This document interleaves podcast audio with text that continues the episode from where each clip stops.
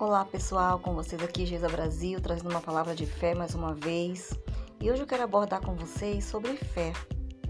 Aquele momento da nossa fé que nós mesmos questionamos, que nós ficamos pensando: será que eu tenho realmente fé?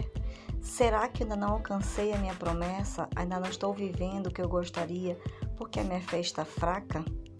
Hoje nós iremos refletir sobre isso. Como está a minha fé? Os, os momentos que eu vivi e que me trouxeram até aqui pela fé.